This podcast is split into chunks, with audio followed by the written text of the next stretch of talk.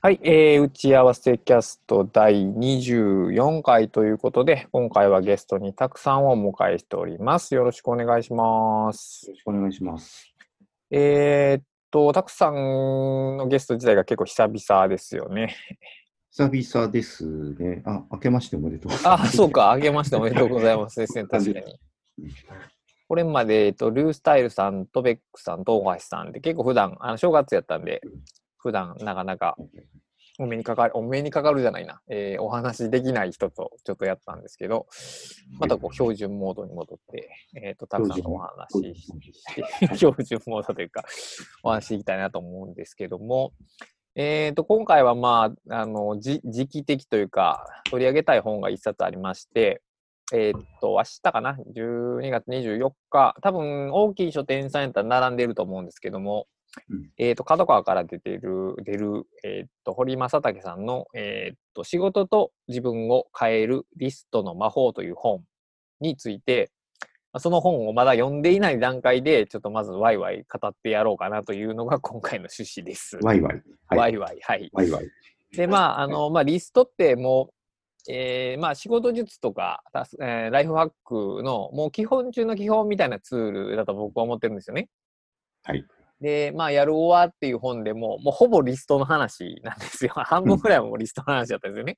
ですよね。リストをどう使うかって。で、まあ、仕事術とかではもうはっきり、あの、リストの効果ってわかるんですけど、多分その堀さんのタイトルからすると、そこまです仕事術にこう、ガツッと寄り添っているわけでもなくて、もうちょっとこう、人生に広がった感じ。うんあ、のーたくさんの本で言うと、その、ライフを巻き込むような、はいはいはいはい。ような内容ではないかと踏んでるんですけど、ではないかと。はいまあ、あの、うんたくさんもリストってよく作られてますよね、きっと。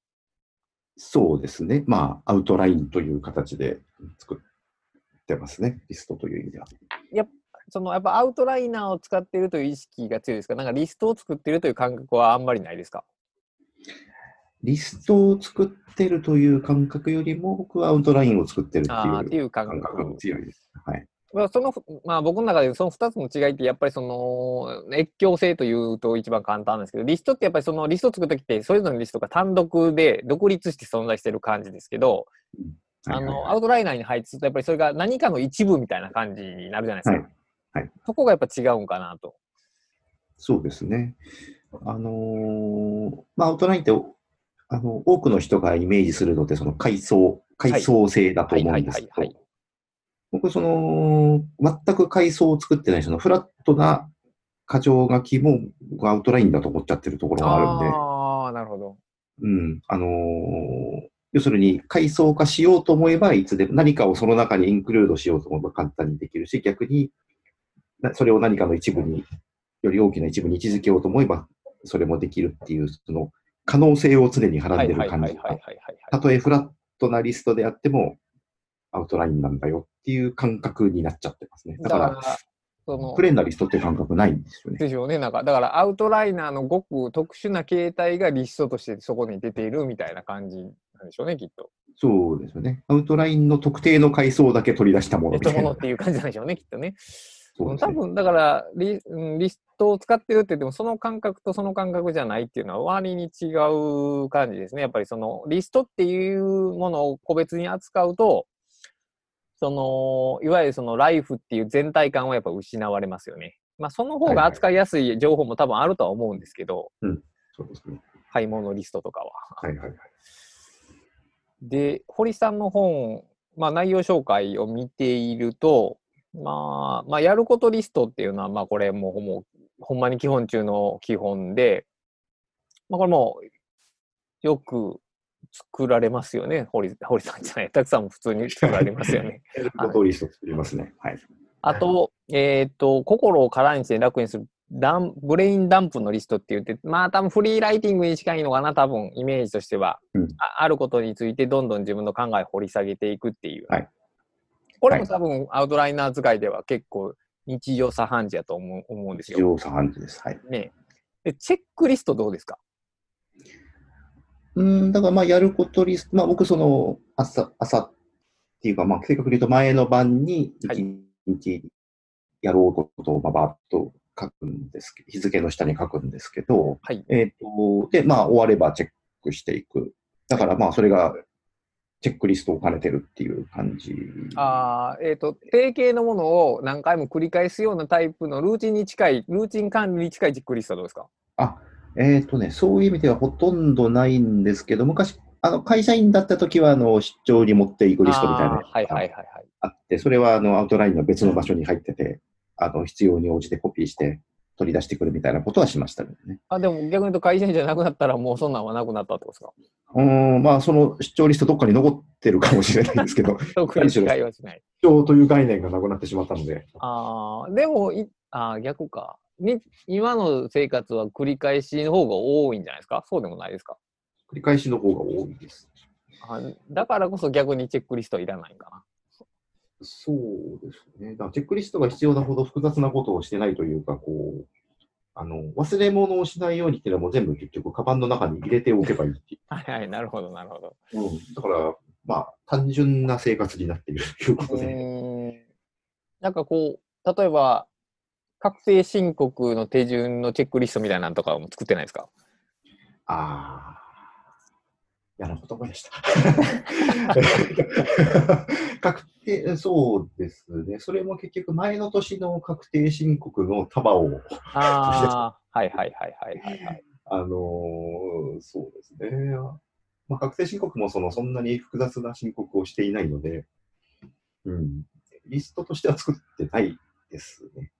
まあ、なんとなくアウトライナーとそのルーチン管理のチェックリストってそんなに相性良くないですよね。まあ別にそのディプレケートしたら済むって話は話ではあるんですけど、なんとなくそぐわない雰囲気が僕は感じられるんですよね。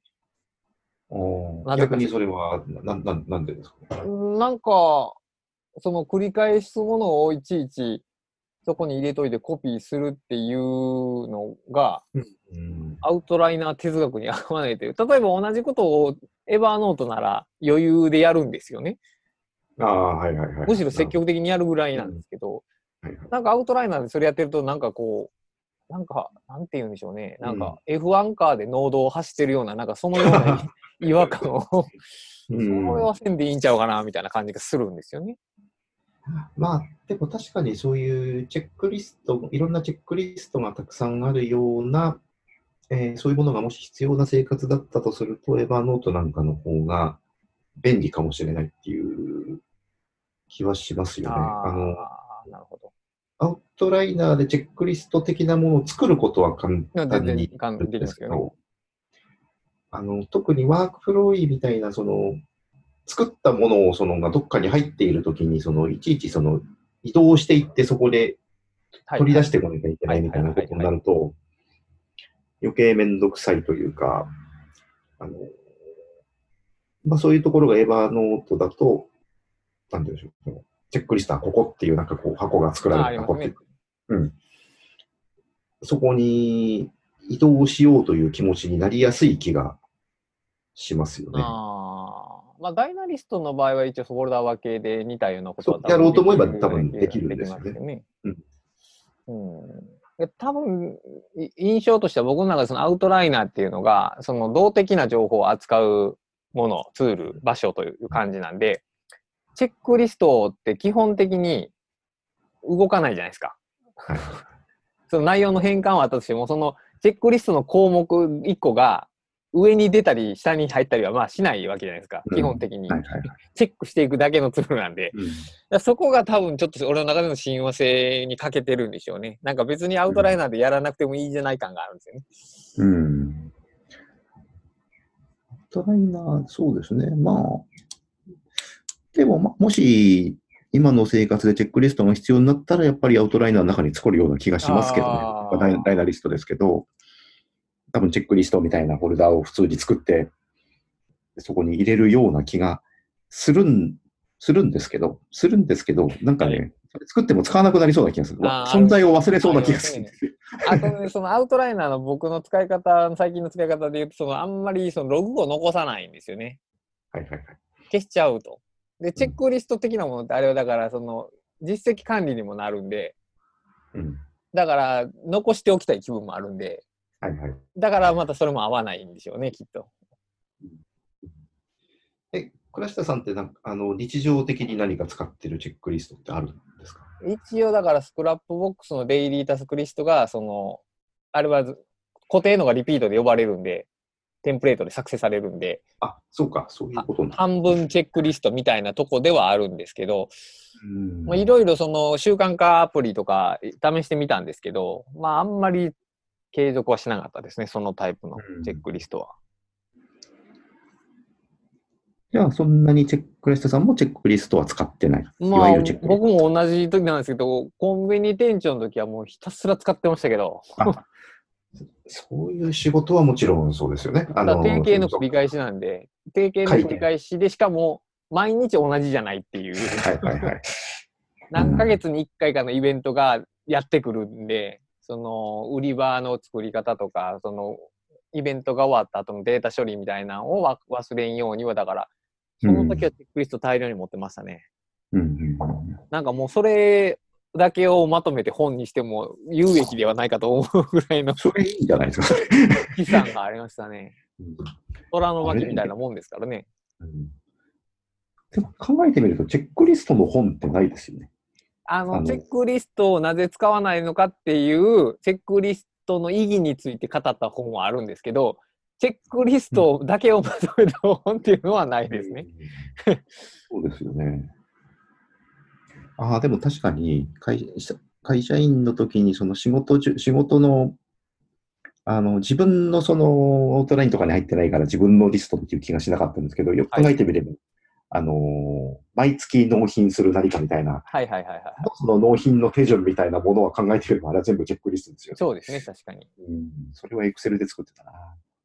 うん、だからやっぱりその仕事の内容とか種類とかによって、そのチェックリストのこう貢献度とか有益度がちょっとやっぱ変わってくるんでしょうね、きっと。うんあとそうですね、自分が使うんじゃなくて、その全員でうんうん使うそうですね。うんうんうん。そこも大きいですよね。うんそうそう。チェックリストを適切に作っておくと、引き継ぎが楽やったりするんですよね。そうそうそうですよね。うん。そうか。で、えーっと、堀さんの方に戻ると、次にその構造化のリストっていうのがあって、もうまさにこうアウトライナーの話なんですけど、本の内容や自分の思考をロジカルに把握するための構造化のリストっていう項目があるんですけど、えー例えばこう本を 本を読んだときに、そのまあ、読読書メモとかは取られますよね、多分、なんぼかは。多少は、あ多少は取ります。はい。で自分の着想とかもまあ一応書き留められますよね。こともあります。それ を多分アウトプットとして、まあ、ブログの文章なりに普段は出力されると思うんですけど、はいそれをいわゆるよく使われる意味での整理知識の整理、はいまあ五感で言うと、えー社会哲学心理学みたいな トピックの下に項目もたも作ってみたいなことはされます？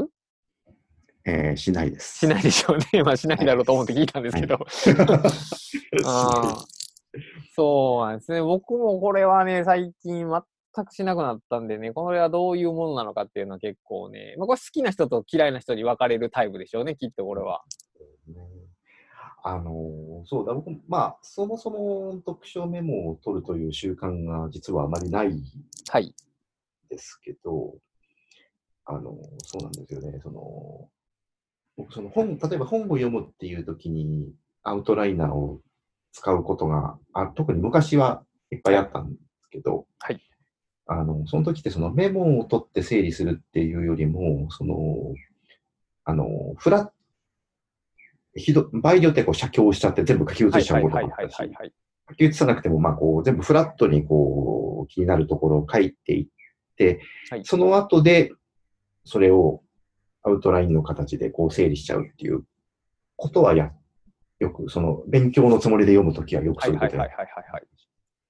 うん。あのその時にそのジャンル、内容で分けるんじゃなくて、なんかこう自分の、あのー気になる要素別にこう分類しちゃうみたいな、その目次と関係ない分類の仕方をしちゃうみたいなことをよくやって、それはアウトライナーじゃないとできないことだったんですけど。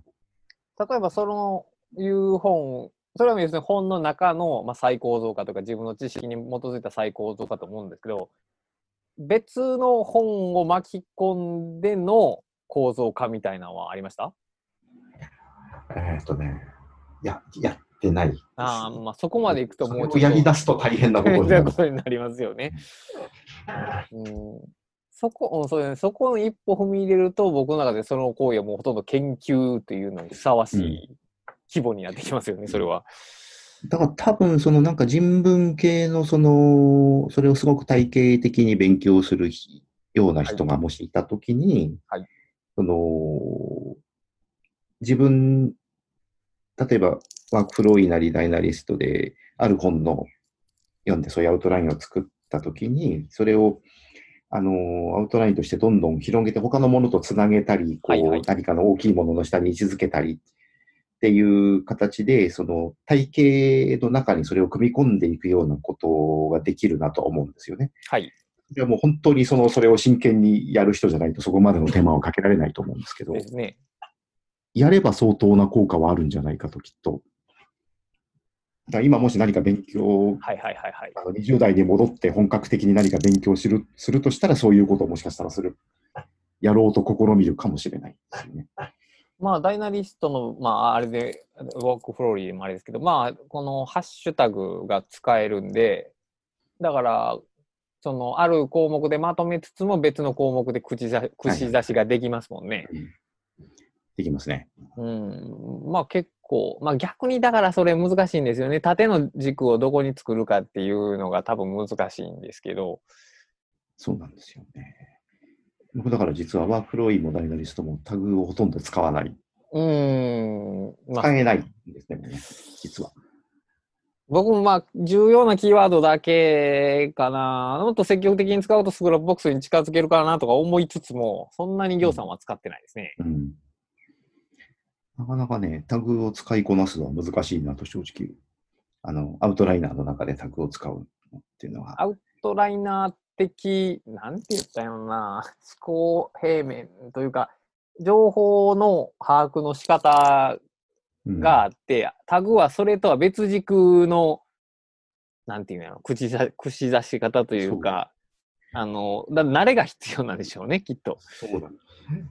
で、あの、スクラップボックスでではタグというのが、こう、すごく機能しやすい構造にはい。なってるんですけど、アウトライナーでやろうとすると、あのなんだろうな、やっぱアウトラインって僕は、自分の中ではどうしてもこう結果的にこうできアウトラインになっていくものはいはいはいはいはいはい。で、それに対してタグって事前に決めなきゃいけないんですよ、ね。まあそうですね。うん。だその、結果的にできていくものとその事前に決めるものの、あのーがこうぶつかっちゃうというか、はいはいはいはいはいはい。だから、もしタグを使うとすれば、その内容に関係ない、あのーなんか、これは途中みたいなやつとか、ああ、それはわかりますね。はい。うんそういう属性を示すようなタグは使う意味があるかもしれないなとは思うんですけど、あのー内容のタグにし、タグを使おうとすると、なんかこう、ちょっと、アウトラインを殺しちゃうところがあうるなと思う。ーん。うん、ちょっとそれはね、本気で追求したことがないんでわかんないですけど。いや、だからこう、例えば、えー、なんかネタ帳的なものを、まあ、着想メモを取ったとして、ほにゃららについて R スタイルに書く、ほにゃららについて R スタイルに書くっていうのが、例えば4つ思いついたとするじゃないですか。はいはいはい。この時に、えー、親概念として R スタイルっていうのを立てて、そこの下に4つ配置するっていうのが、まあ、いわゆるアウトライナーじゃないですか。はいはいはいはい。で、タグっていうのはそうせずに、うんすその文中に現れる R スタイルに書くっていうのを全てタグにすることによって、後で口出せるようにするっていうはい。アプローチじゃないですか。で、僕、はいだから僕もずっと考えてたのこの2つは何が違うのだろうかとずっと考えてたんですよね。うん答えは出てないんですけど、はいはいはい。まあ、少なくともタグを使うことで構造を1個減らせる？こう階層を1個減らせるのかうん効果はあるんですよ。うん。階層が深くなりすぎないっていうのがあるの効果はありますよね。ただ、でも、それはどこまで必要なのかなとは思うんですよね。アウトライナーを使ってるんであればいいじゃないかこの別に R スタイルで立てたらいいんじゃないかと。うんいう時にじゃあタグって何だなんだろうなとは思うんですよね。うんだから、例えば R スタイルっていう階層、階層を立て、R スタイルっていう見出しを立てて、その下にこうまとめたとしたときに、はい。すみま大丈夫ですか？喉はなかなか治りませんよね。せん。喉がね、喉と鼻がね。すいません。はい。お願いします。大丈夫ですか？はい。えっ、と、階層で R スタイルっていう見出しを立てて、その下に、えー R スタイルを集めるのがアウトライナーとしたときに、はい。その、ほにゃららについて R スタイルを書くっていう、そのほにゃららについて、じゃあその R スタイルの下にあるほにゃららと何か別のところの本クレの下にあるほにゃららとっていうのを同時にこう見たいっていう時に、そのほにゃららでっていうタグを作って、その、あの、他の階。層の下にあるものまで同時に見られるようにするっていうのが多分タグの使いは方い、それはわかります、わかります。だと思うんですよね。はい。ただ、じゃあ、そのほにゃららは階層にするんじゃなくてタグにするんだっていう判断をどこでどういそううそう、基準ですそこなんですよ。そうそのテーマとトピック、まあトピックというか投稿先っていうものの、だ結局どちらかを、えー主軸のアウトラインとして立てて、どちらかを補佐のタグにする決断がいるわけですよね、どこかで。そう、そうなんですよ。それを分けるのは一体何なんだろうなっていうの何を、もうそれがずっとわからないままなんですよね。で、しかもアウトラインであれば、その上位の、上の階層と下の階層を入れ替えるということが容易にできるんですけど、はいはいタグにしてしまうと、階層、それを階層化するっていうことは実は簡単にはできなくなってしまって、アウトライナーの自由度が奪われてしまうと。あともう一つは、その、ほにゃららっていうキーワードで検索すればいいじゃないかっていう話もあって、ありますね。うんとなると、やっぱりそのスクラップボックスで意味を持つようなタグっていうのは、やっぱり、あんまりアウトライナーの中でこう力を持たないんじゃないかなっていう、あの、結論に今のところなっちゃうんですよね。うーん、なんかそう、キーいわゆるキーワード、文中に含まれるキーワードをせっせとタグにしていっても、普通に検索との差異がない以上は、そう。だからまあ、入力するときにアシストかかるじゃないですか、うんタグの場合はいって。なそれがまあ便利かなぐらいですよね、きっとで。すね。そう、そうなんですよね。あれによって表記揺れがだいぶ減るんで、うん。そうですよね。だから実際タグを作っ、タグって結局検索してるだけじゃないですかね、内部的には実は。そうですね。まあ、そのその検索がワンクリック、文中のワンクリックでいけるっていうだけですね。そうですよね。うん。だからなかなかね、その、タグの、アウトライナーの中でのタグの使い方はこれだっていうのがちょっと、今のところはあんまり見出せないという感じですよね。うんでしかも数が増えると管理がめんどくさくなってきますよね、あれ間違いなくね。そう、そうなんですよ。うん、まあだからそこを、逆にむしろだからそのアウトライナーとしての意識があまりないところから入ってきた人がむしろタグがあることでとっつきやすくなるっていうああ。まあだから極端なこと言えばほぼ構造化なしで使えるようにはなりますからね、あれ。そう、使おうと思えば使えちゃう。うん。うんまあそこなんやろ。まあだから、例えばアイデアメモっていう一番大きいカテゴリーの中で、その下にアイデアメモの中の分類をせずに、ただもうひたすらにフラットに並べていく場合はタグが多分使えますよね、きっと。うん。そうですね。うんうん。ただその先に何があるのかなんですよね、結局そう。そうやってひたすら積みフラットに積み重ねた後に、タグで検索して見つかりましたで終わりって感じがするんですよね。そう。結局検索結果って見つけられますけど、検索結果からあれ操作できないじゃないですか。そう。そうなんだから意味ないんですよね。案外意味ないんですよね。うんそう、まあ、だからそう、探すことが目的なら、まあ、一つに。そうそうそう。だけど操作っていう、知的操作ってことを考えたときに、例えば、シャープ、ホゲホゲがついているものを集めて、この項目下に再配置するみたいな操作ができるんであれば、うん。またちょっと違うかもしれないですけどう、ん現状見つけるだけですよね。検索して見つけるだけですからね。そうなんですよね。うん。だから、まあ、まだ多分、歴史が浅いんで、あの、あれは多分ワークプロイが始めたことだと思うんですそうけど。思いますね。うん。うん。ただ、その後発のアウトライナーはほぼみんな真似してるんで、やっぱり、あのー欠かせないものになっていくのかもしれない。まあでも安直な、安直なモノマネの感じもしますけどね、あれは。まあ、うん。うんその使い方の哲学を掘り下げてるのかはちょっと僕は疑問ではありますけど、うん。そうですね。うんどんどん、そのだ、特にダイナリスト、どんどん便利にはなってきてるんですけど、どんどんどう使えばいいのかがわからなくなってきてるんですよね。そうだからね、タイムリストはね、あの、全部の機能使わなくていいんですよ。まあ、何でもそうなんですけど。まあそうですね。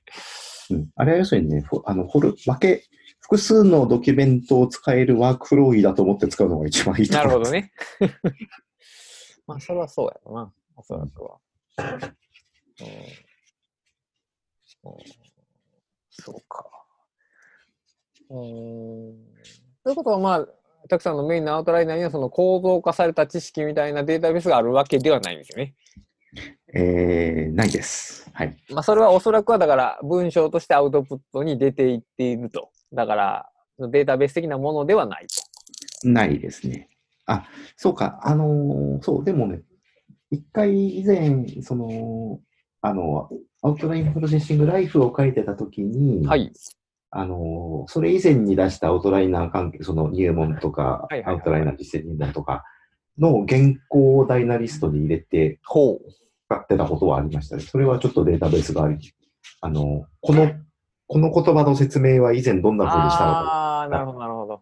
ノートで、あの、テキストデータベース代わりに使ってはいはいはいはいはいはい。割にそれは便利でした。でもそれはもう役割が終わったら消え去った。うん。あの、まあ常に使うわけじゃないんですけど、そういうわけですね。なるほど。あの、ワードで、ワワードの原稿を開いて、こう、ペラペラめくっていくよりも、その方がはるかに便利でしたね。まあそうでしょうね、それは。うん。あそう。あ、それをやりたくて最初はフロイからでダイナリストに移ったんですよ、あー、なるほどね。あのー大量にテキストを入れてもはい大丈夫なはいはいはいはいはいはい。うんうんでそうその頃からどんどん、あのー機能が充実して動作も安定してきたんで、結局そのままダイナリストに移っちゃったっていうことでしたね、そういえば。まあね、一応顔速はなんなんらないツールですからね。まあ、ただまあ、うーん、どうなるな、無料、無料でもいいけど、ダイナリスト的な効果を求めるんやったら結局有料ユーザーになりますよね、きっとね。うん、どう、どう、どうですかね、でもそんだ、逆にダイナリスト無料でサービスしすぎてんじゃないかまあなまあまあ、その項目化無限っていうのは特にありますからね。うん。でもか、やっぱ微妙にかゆいところに手が届かないのはあるんですよね。あれ、有料リスト何が違うんでしたっけ、ダイナリストって。えーっとね、一番僕が気になってるのは、あの、CSS を自分で上書きできるああ、はいはいはい。あ、うん、そうか。そっちの方に行こうとすると、確かに。あの、ワークフローリーは、あの、Mac のブラウザ、ブラウザの拡張で CSS 上書きできるんですけど、iPhone のアプリで見ると、それはもう全然ないんですね、当然のこと。ただ、あの、ダイナリストないでやってるんで、CSS を、有料の場合は。だから、どこで見ても同じなんですよね。なるほど、なるほど。で、やっぱその、なんですか、細かい行間とか、そのドットの太さとかが、長いこと使うと気になってくるんで、うんそこが大きいですね、僕がワークフローリーまだ好きなのは。なるほどね。割にシンプルなんで。うんまあでも、ワークフローイの見た目は好きだなと思いますけどね。あの、やっぱり見た目はダイナリストに僕は好きで、ワークフローイの方が好きですね。まあ、全体的にスッキリしますからね。うん。で、えー最後の項目として、えっと、夢、目標、実現への道が見えるバケツリストと書いてあって、まあ、バケツリストって何かわからないんですけども、うんえー夢や目標の管理に、いや、夢や目標のリストみたいなのは作られてます？えっ、と、うん、まあそういう名前じゃないですけど、それに近いようなものはありますね。えーその目標じゃないけどまあ、こ こっから、現時点から未来に向けて成し遂げたいことみたいな。うーん、そうで、成し遂げたいことではないんですけど、その、なんだろうな。こういう風にありたいなという、なんかそのはいはい風景。はいはい。なるほど。うん。まあ、それが夢だと言えば夢かもしれない。そこだそこに至るまでに、いわゆるそのビジネス的にそのブレイクダウン的なものを書き出したりはしてないですか？してないです。まあでしょうね。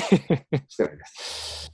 ああだからそう夢を叶えるためのツールというよりはまあなんかこううーんこう忘れないための風景画みたいななんかそういう印象ですかね。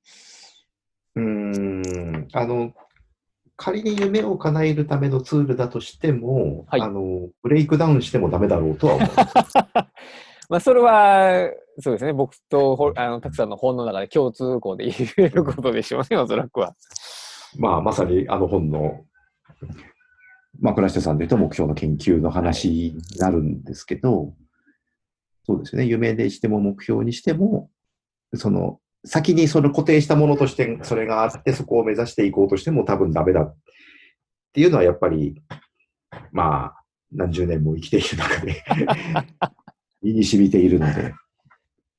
でもその風景として忘れない、その頭の中にそれがあるっていうのは確かにない、それがあるのとないのは違うなっていうのもやっぱり、まあそうでしょうね。それはそう思いますね確かに。うんだからそれはもうあれですよね。そのなんかタスクと連動したりするわけではなく、ただ書いてあるっていうだけですね、それは。まあそうん、そうですね、そこを切り離しとくのって、まあ、いいかどうかは分からないですけど、うん、どう言ったらいいのかな、ちょっと柔軟性があるというか、対応力があるというか、硬さはなくなりますよね、そこ連動を切っておくと。うん。そうですね。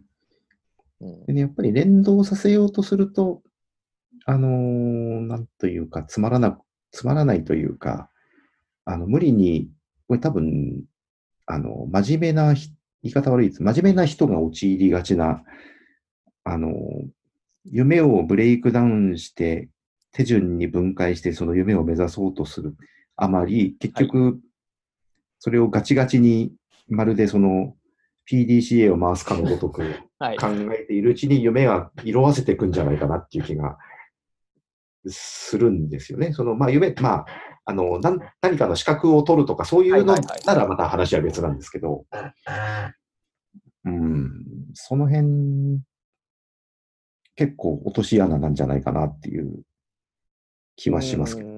うん特にその目標自体が大きくて時間のかかるものであればあるほどその傾向はあるでしょうね、きっと。うん。短い期間であればそのいわゆる PDCA サイクル的なのは抜群の効果を発揮してあともう一個うん。結果があー定量的に測れるというかうん。そういうものであれば多分そのそのサイクルは非常に、えーまあねぴったりとするかフィットするんでしょうけどね。うん人生を生きる上での目標とか夢とかっていうのはそういうものではない上にえー、とどういったんやろ家庭自体が一部じゃないですかつまり人生を使って人生をどう生きるかっていうことをマネジメントしてるわけじゃないですか。うんでプロセスに固執するとその人生そのものを浪費し浪費っておかしいな、うん自分満足いく行為じゃなくなっちゃってるんですよね、そこの中が。なんか、んある種の我慢になってしまってるというか。うんそう、我慢でやっちゃうんですよね。そうで、多分我慢すればするほど、人間のその認知的不協和のおかげで、最初に立てた目標に固執するように僕はなると思うんですよ。変えられないというか、捨てられないというか、ここまで頑張ったんだからみたいな。ああ、そうそうそうそうそう、そうですね。そうすると距離が出てしまうんですよね。ほんその時点で自分のありたいやりかやりたいものとその目標にしてたものとのズレが大きくなってしまってしんどくなってくるみたいな。だと思います。ねうんこの辺この辺はだからアウトライナーの使い方というかもっとひ広い広いな情報の扱い方みたいな話ですけど、うんまあ、タスク管理とか、その辺全、まあ多分リストっていう話にも結びつくと思うんですけど、はい。その辺全般につながる話ですよね。でなんかね、確かあのー一応その堀さんの本で、まあ、リストの魔法って書いてあって、リストの効能を、まあ、いわゆるビジネス書ライクに2つ、えっ、とね、スッキリ、スッキリリストと、じゃあ、スッキリストとハッキリストっていう呼び方されてて、いわゆるそのリストを作る効能っていうのが、スッキリすることと、はっきりさせることだっていう、その分かりやすいその行動のアピールがあるわけですよね。で、確かにそうなんですよね。えまあ、ツッキリっていうのは、その頭の中に抱えてたものを外に出すことで、あえーその脳の負荷を下げると。はいで、書き出したことで、えっ、と、何がそこにあるのかが明確になる。はっきりすると。はいよって、まあ、次の行動が進みやすくなると。これは自身はもう、なんだ否定しようのない効果なんですけど、そうして生み出されたものが、逆にそう固定感を生んでしまうんですよね。うん。人にしたうんことによっては。書き出されたもの、固定、固定された言葉によって書き出されたものが、わ自分の認知にも固定感を逆に持って帰ってしまうことがあるんですよね。うん。うん。うんでそこをどう使うかっていう上でのそのアウトライナーの良さがやっぱ結びつくんですよね。変えていいっていう。ほうほうほう。はいはいはい。リストって固定化させるもんなんですよ、絶対に。それは有限化装置なんで間違いなく。うんでも、だから有限化したその段階から変えられるものでない、変化を生むものでないと、うんやがてお重荷になっていく。時間が経つほど重荷になっていくと。うん。で、僕たちが扱うリストって基本的には人生の中では短いリストだけなんですよね。い一番大きいのは、一番よく使うのは買い物リストですけど、買い物リストってはいまあ1日とか3日ぐらいのもんじゃないですか。はいはいはいはい。そこではだから、時間が経った時の距離の乖離っていうのがほぼ起こらないんですよね。たまにありますけど、なんかマヨネーズ途中で切れたから買い足すみたいなのがあるんですけど、うんで、も、人生っていう尺度、あるいは仕事のプロジェクトっていう尺度で考えると、乖離が生まれやすいんですよね。はいはいはいはい。だからここではだから変更の扱い方を学んどかないと、うんリストうん、自分の中での意義が、リストが上に来て自分が下になってしまうんですよね。うん。はいはいはい。これを変えないと、あのリストに振り回されるっていうことがね、起きちゃうんですよね。あその辺はまさにやる側の話ですね。に近いですね。やるは。うんだからそう、タスク管理、自分をある順規規律によってコントロールする行為がタスク管理なんですけど、その規律そのものが自分に合ってるかどうか、自分のあれに適合してるかどうかっていうのは、その度ごとに見極めていかないと、うん。ずれてしまうんですよね、やっぱりね。うんあげくそれに気づかないんですよね、基本的に。あれって、不思議なもんで。そうですね。うん。だから、本当はその、まあ、リストもそうだし、タスク管理のアプリなん、アプリとか手法も、その、変更がいかにしやすい、機能的にだけじゃなくて、心理的に変更がいかにしやすいかって結構重要なポイントなんですけど、あの、ガチガチの、こう、今日やるのはこれ、明日やるのはこれみたいな構造になっちゃってると、やっぱり、あの、長く続かなくなるんじゃないかなっていそうのはありますよね。作ったばっかりの時はいけるんですけどね。そうなんですね。あの、そう。だからやっぱり、今日やろうと思ったことって必ず95%ぐらいの確率でなんか残るわけじゃないですか。今日やって。まあまあ、ほぼ間違いなく残りますよね。うんで当然ながらそれを翌日に回していくと、どんどん日々リストが膨れ上がっていくけれども、膨れ上がってきた下の方って実はもういもういらない項目だったりするし、そういう日々というの積み重ねというレベルだけでもそれだけの変更が必要になるわけですね。そうですね。うんうん、そういう、そういう有限化装置、だタスクシュートの場合はもうだから24時間っていう有限化装置が初めから備わってるんで、うん結局、あのーできないものはできないって直視させられるわけじゃないですか、あれは。はいはいはいはい。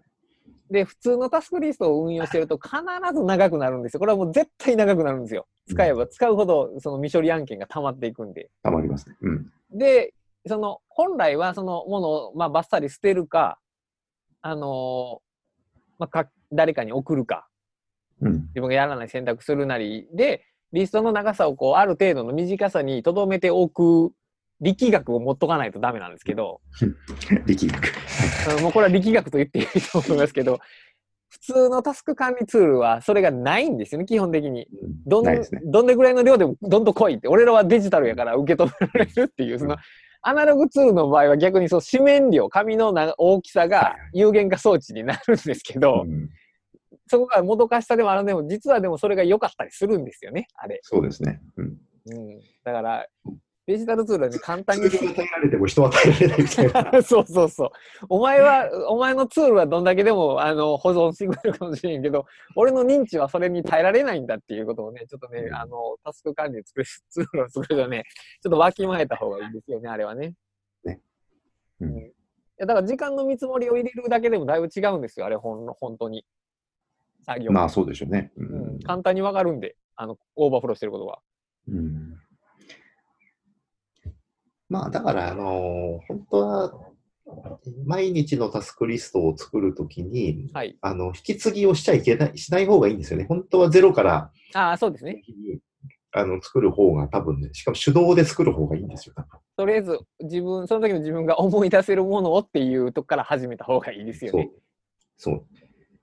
で、まあ忘れちゃいけない、その締め切りとか、あのー約束みたいなことはもうカレンダーに入れておいて、まあそれはそれで忘れずに見るようにするっていうことで、あの、やらなきゃいけないなと思うことを全部書いておいて、それを、あのー繰り越し繰り越ししてると多分パンクしますね。しますよね。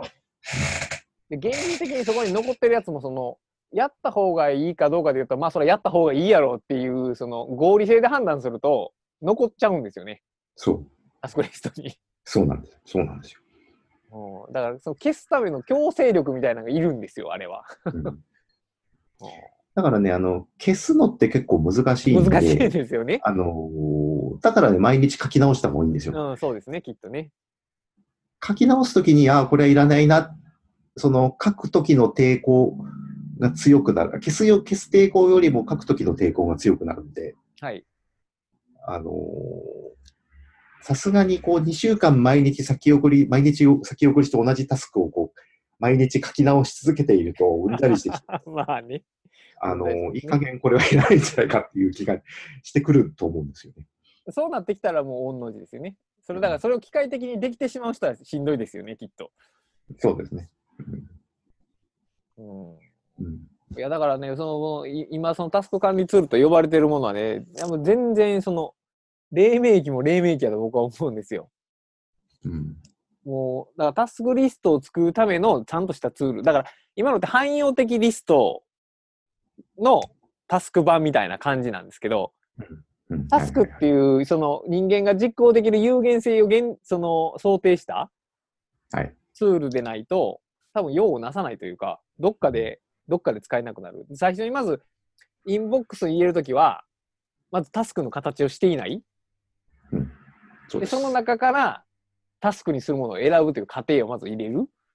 うんで、もう一個はね、そう、なんか、クリックとか移動とかタスクを長期間しないと、徐々に色が薄れてきて、前に消えるみたいな、もう、これいいですよねって言って消えるっていう、そういう有限化装置がデジタルなら全然可能なはずなんですよね。可能です。うん。あ、それは色薄くなるっていうのはいいよね。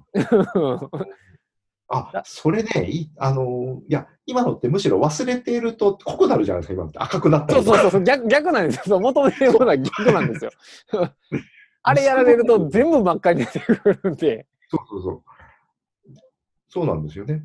あの先送りし続けてると、こう先送りしてるよって言って、こう警告のつもりでなんかこう、そうそうそうそうそうそう。そうだからなんか、そういう強弱、だから、まあ、箇条書きリストのいいとこって、そのフォーマットが全部一緒っていう、どの列、どの項も全部同じに見えるっていうのがメリットなんですけど、逆にそれが情報処理の中ではデメリットになる時もあるんですよね。うん強弱がついてた方がいいこともあって、で、確かにはそこをね、もっとこう、どんどん入れていった方が僕はいいと思うんですけど、それはひありますね。うん。いや、薄くなって消えていくっていいいいですね、それね。うん、そう、なんか心理的に、だから消すって操作がやっぱ重たいんで、うん。勝手に消えてくれるのが一番いいんですよね。うん。で、別にそういうのってほんまにね、やらなくても何も問題はないんですよね。その、やった方がいい、ちょっとした得がなくなるだけのことであって、そうですね。なんか致命的な問題が生じることはまあないので、そう、だから本当に忘れたら致命的なことは、結局締め切りがあるはずなので、そうですね、確かにそ。れはカレンダーに書いておかなきゃいけないんですようんそうそうそうそうまあ、カレンダーなり、そのスケジュール帳なり、なんかそういう。あのそう、佐々木さんがなんか最近の記事で、あのーやりたいと思ったタスクをカレンダーに予定に入れちゃいけないみたはいなことがある。それ一つ鉄則だと思うんですけど、逆に、あのー絶対にやらなきゃいけないことをそのタスクリストに入れると、はい。いや、入れるのはいいんだけれども、あのー絶対にやらなきゃいけないと思ってるんだけど、実は予定が決まっていないようなものをタスクリストに入れると、それが消せなくなるんですよね。そうですね。でも絶対にやらなきゃいけないような気がして入れるんだけど、やってないっていうことは、実はやらなくていいんじゃないかっていう。うん、そかそこがね、やっぱね、そのタスク管理の手法というよりは、物事のその優先順位というと一番簡単なんですけど、か価値のつけ方に、ある種の踏ん切りがいるんですよね、それを捨てるには。そうですね。うん、だからその、片付けの魔法みたいな、あのある種の捨て、もういいや、捨てようっていうぐらいの、うんマインドチェンジが多分必要なんですよね。そうですね。うんいや、あれは、難しい。うん片付けの魔法は、だから、捨てる基準を明確にしてくれたそうそうそうそうところが実はすごいのであって、うん、それに相当する何かが必要なのかもしれないですよね。いや、で不思議とね、だから、例えば、うん、自己啓発よりのタスク管理とか仕事術の本って、いわゆるそのビジョンとか価値観とか、えっ、と、なんですか、はい。人生の目的とかミミッションとかってうん。絶対言うじゃないですか。はい。あれは結局は本来は、それ以外のことはもうどうでもいいよっていう言い方はしないですけどうん、あれは捨てるための基準なはずなんですよ、うんそう、そう、そうなんですよね。本来は。本来はそうなんですけど、なぜかテイストがやりたいことを全て成し遂げるみたいな、うん。むしろ無限化装置として何かね、うん読まれがちなんですよね。ああ、それ結構重要な指摘だと思います、今のは。そこ、そこの働きが逆転するからタスクが増えてまうんですよね、あれ。うん、そうですね。あの、本当にも逆それに該当しないものは捨ててもいいという、そうそうそうそうそう。ゆ自分が優先すると決めたもの以外はもうどうなってもいいじゃないかと。うん、そのその世界的な危機があるかもしれないけど僕は今の人生が大切なんだって言い切ってしまう何かがあればそれでいいんじゃないかっていうことなんですけど、どうもやっぱり、まあ、その日本がだけなのかアメリカも含めてなんか知らないですけど何かあなたの自己実現を助けますとやりたいことは成し遂げましょうみたいな感じで読まれがちなんですよね。そうですね。うん、そう、それはあると思います。まあ、だからこそ本が売れるんでしょうけども、でもね、ミッションって考えてみたら任務って意味ですかね。そうね、自分に課せられた任務ってことですよね。そう夢とかではないんですよね、あれね、実は。やっぱあれはなんかキリスト教が強いから受け入れやすいとこはあるんかもしれませんね。そう。あの、神様がいれば何がミッションかっていうのはすごくこう、うんはっきりします、アラインしやすいところがあって、あの、明らかにそういうところはありますよね。あ日本の場合はそこのそのゆ唯一まあだ結局神ってさっきの言い方すると唯一の唯一絶対の切断者なんでうん、人間にの力ではどうも動かせないものなので日本の場合それがあんまりないんですよね。割かしなくなくなりがちですよね。あの全てが神である的仏である的なだから全部を懐に入れるがちな抱え込みやすいんでしょうね、きっとねだからうん。特に。なんかああの日本語で言う肩こりがなんかアメリカでは適する表現がないって話を聞いたんですけど 本当かな？いやわからないですけど、まあ、それなんか日本人がそのものを言わずに抱え込む性格やからみたいな説明がなされてたんですけど、うん。まあ、なんかためがちですよね日本人は確かにそういうところは。まあねまあでもそういう意味では、その典型的な、例えばアメリカならアメリカの職場には、ではその、えっ、と、あなたの職務という形でミッションが決まっているわけはいですよ、ね。はいはいはいはいはい。まあよく言われる話ですけど、だから、その意味ではもう最初から切断されていて、ああ、それはいいですね、確かに。それさえやってしまえば、もうあとはいいんだと。なるほどで、。それに対して、まあ典型的なよくある日本の職場、あのーお前自分の仕事が終わったからってみんな、みんなが働いてるのに帰らないかっていう話になると、全然こう違う、違う話になるわけですね。リストの有限化はまずないですよね。リストを有限化することそのものが何か美徳の反対みたいな感じがありますよね。そうなんですよね。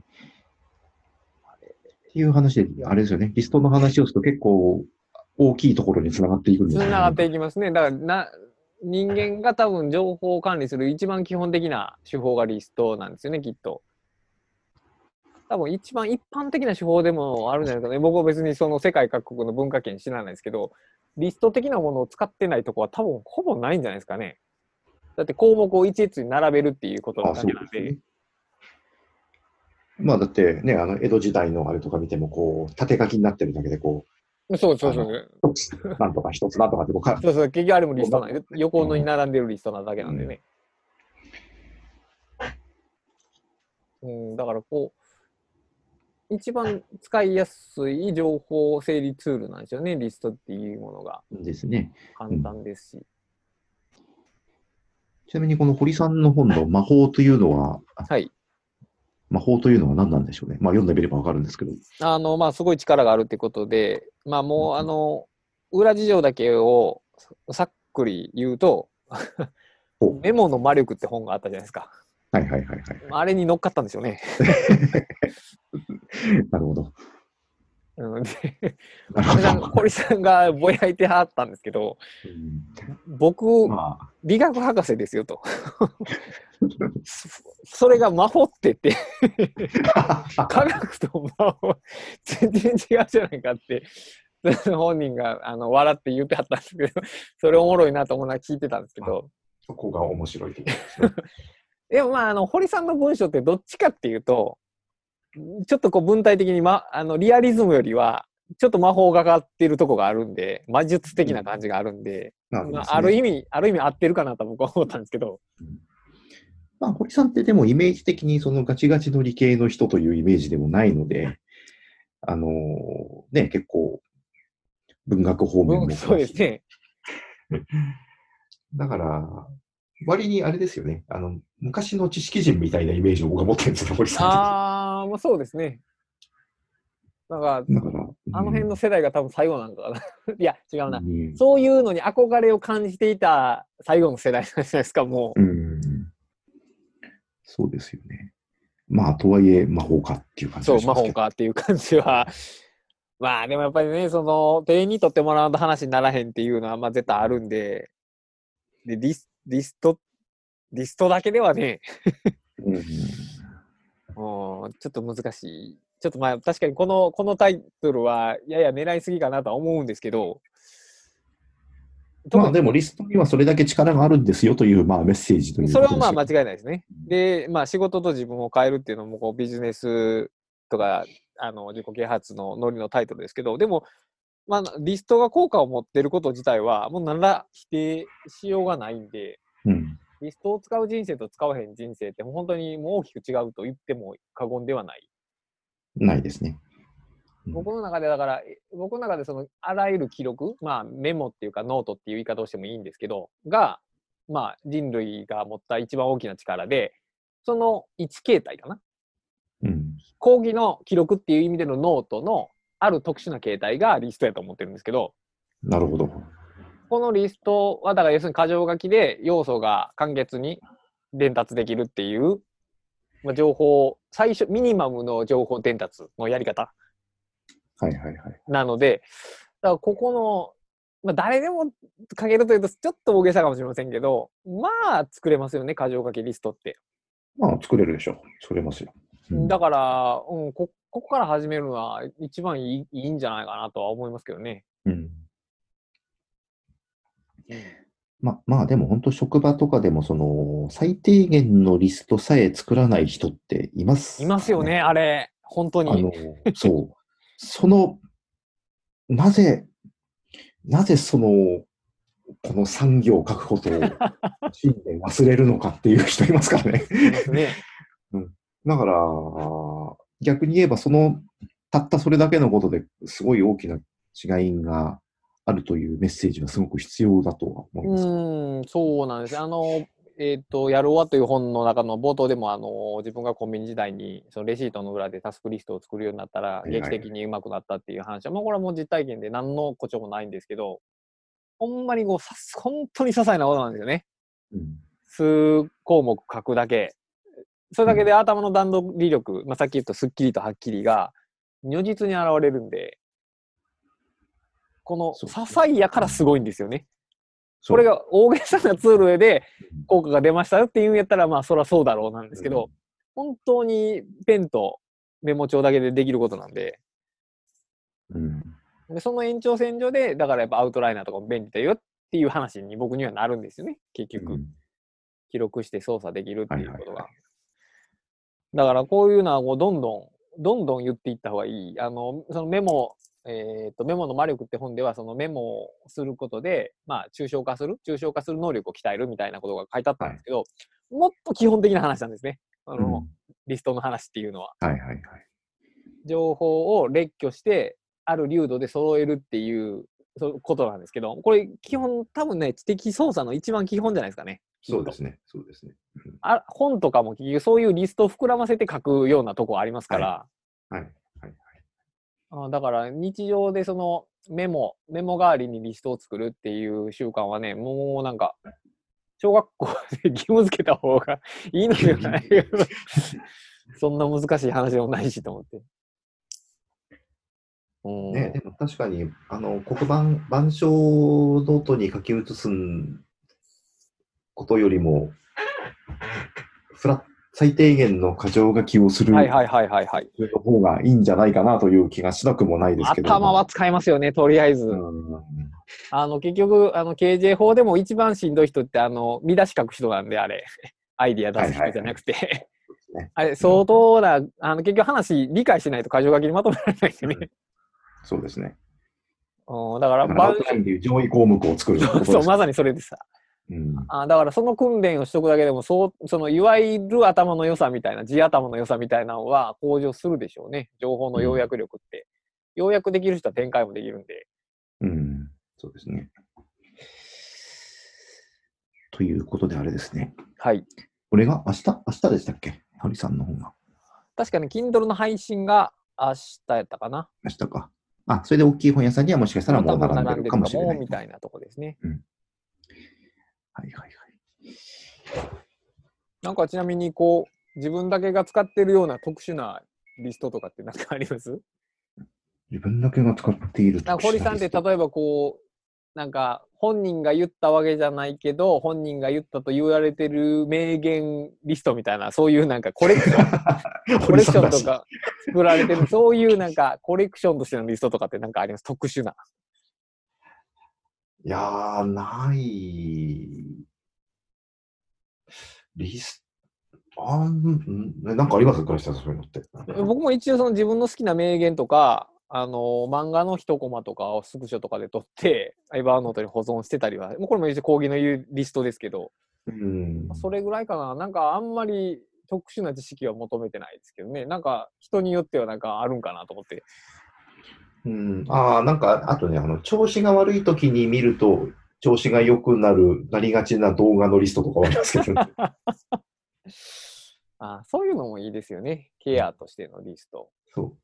あの、昔の90年代のアメリカの作家さん、作家が、えっ、と、英文ワープロでひたすら作品を書いている動画とかね、そういうのを、お そうーいうのを集めてありますね。なるほどうん。あの、昔の英文ワープロのワードパーフェクトとかの青い画面で白い文字みたいなのが好きなはいはいはいはいはいはいうーんそれなんか URL をアウトライナーに集めてるみたいな感じですか？そうそうそうです、そうです。そうかそうかなるほどうーんなかなか楽しいですよ。あ、これはあ後で倉下さんに送りますよ。URL を。ありがとうございます。ダイナリストってあの一応画像も表示できたと思うんですけど、なんえかダイーとそうですね。そういう設定もできますね。画像とかはあんまり集めてないですか？使っ入れてない。集めてないです。あうん、集めてないです。重要そう箇条書きは多いですか？それとも文章の方が多いですか？えっ、と、えっ、とですね。やることリストに関しては箇条書きになっていて、それ以外はほぼ文章ですね、僕。おーやっぱそうか。やっぱそうなりますよね。だから、一般的にイメージされる箇条書きリストよりは、やっぱりアウトライナー的なんですよね。アウトライナー的っていうか、アウトライナーやけど、そうか。うんただし文章って言っても、あの、僕あの、文章のあの、丸、当点までつながってなくて、はい。えーかなり細かく開業しているので、はい一見すると箇条書きに見えるああ、なるほど、なるほど、なるほど。うんタスクの箇条書きって、い一例挙げるとどんな書き方になってます？えーっと、それも結構揃ってなくてですね。ああ、そうなんですね。切り上げると、えーっと、今日、今日の、えーっと、今やってるのが、14時倉下さんとポッドキャストっていうのが、今、今やってるところないんですけど。えーっと、その後、耳鼻科っていうのがありましてですね。ああ、耳鼻科に行くじゃなくて耳鼻科になってます？うん、それは耳鼻科になってます、あーまあ。それは耳鼻科だけでわかるんで。なるほど。たただし、その次に、えーっと、ほにゃらら本、プリントアウトに書き込んで、えーその書き込んだところのマーク、星マークをつけたところを抜き出しみたいな、こう長い。ああ、そういうのもあるんや。そうか。結構流度バラバラなんですね。バラバラですね。だから、あのー細かく書かないと、そのすぐに。考えないと取り掛かれなくなっちゃうようなことは、細かなり細かく書いてますね。うーん。で、あと誰、構初期の頃からそうでした？それでもなんかこう徐々にやっていくうちにそういう書き方になりました？やっていくうちにそういうのああ、やっぱそうですよね。それ結構判断難しいんでね。難しい。そうそう。あと、なんとかさんにメールっていうタスクは、えっ、と、その下にメールの文面を書いちゃうことああ、はいはいはいはい。そのまんま。うん。うんあの、だからかんあの、出来上がったメールじゃないんだけれども、その下にこういう、これとこれとこれとこういうはいことをはいはい書いてはいはいはい。っていう、あの、ざっくり6割ぐらいのメールの内容がもうすでに書かれちゃってたりとか。うん。うん箇条書きと言ってもちょっとこういろいろあるんですよね。そうですね。だから、箇条書きだから箇条書きっぽく書かなきゃいけないっていう先入観もなんかこう、うーん、なるほどなるほどなるほど感。じがしますね。うん。僕も、あの、調子悪い時はタスクリストに、ほにゃららできたらいいなとか書きますからね。ああ、そうそうそうそう、それ、そうそういうことですよ。これをね、ほにゃららするって書くとやっぱりしんどくなるんですよね。これ不思議と。そうなんですよ。うんそう。だからその箇条書きって形式は誰でも書けるとさっき言いましたけど、案外だからね、書き方のコツみたいなのはやっぱあるんですよね。うん。だから、なんていうか、その字、あんまりこ形にこあの、決まった形があると思わない方がいいんそうですけど、うん。それもそれでまた難しいですね。さっきのそうそう、逆にそう言われてもなっていう感じはあるんですよね。うんでも、なんだろう、基準としてそれを見ればすぐに取り掛かれるっていう。のがちょっと一つの基準としてあるかなと思いますね。そうですね。だから結構、だから自分が頭でどう考えてるのか終わりに、なんですか、監視じゃないですけど、み考えを把握しとかへんと、どうしてもこう、どういったの、杓子定規なタスクの書き方になってしまうんですよね。うん。そうなんですよね。だから例えばそのさっきのそのプリントアウトに書き込みをするっていうタスクを思いついて書いたときに、はい。すでにイメージされてるんですよね。うんうん、そのはいはいはい、そうですよね。こういう、このプリントアウトの中からこういうところに注意して、それをチェックして、えーそこを抜き出してとかっていうことがすでに頭にあるんだったら、はいはいはい多分それを全部書いちゃっうん、た方が。うん、後々楽だし、エネルギーも無駄に使わなくなるというところはありますね。うん、そこの、その、そう、自分が思ってるっていうことを把握して書き出すっていうことができたらいいんですけど、そうですね。なんとなくこう、ほにゃらら本とかって、ほにゃらら本みたいなの足すんだけど、一番あかんないですけど、ほにゃらら本ってなんかつい終わって書き書き終わってしまうんですよね。多分あんまり自分の頭の中覗いてないまま、なんとなくで書いてるんですよね、きっと。うんそう。うん。それでもやっぱりそうか。そうじゃないですよね。数行にわたっちゃってる行もあると。ああ、なるほど、それでも全然ありと。ありですね。そうか、流、うん、そうか、流度を揃え、だ表現を揃えようとするとあかんのかな、やっぱり。うんだからね、流度を揃えるっていうのは多分、そのアウトプットで人が読むときには流度揃ってないと分かりづらいけど自分のリストの時はあんまりこだわらなくていいんじゃないうんうんうんうん。なんかそんな気はしますね、確かに。と思うようになりましたね、最近。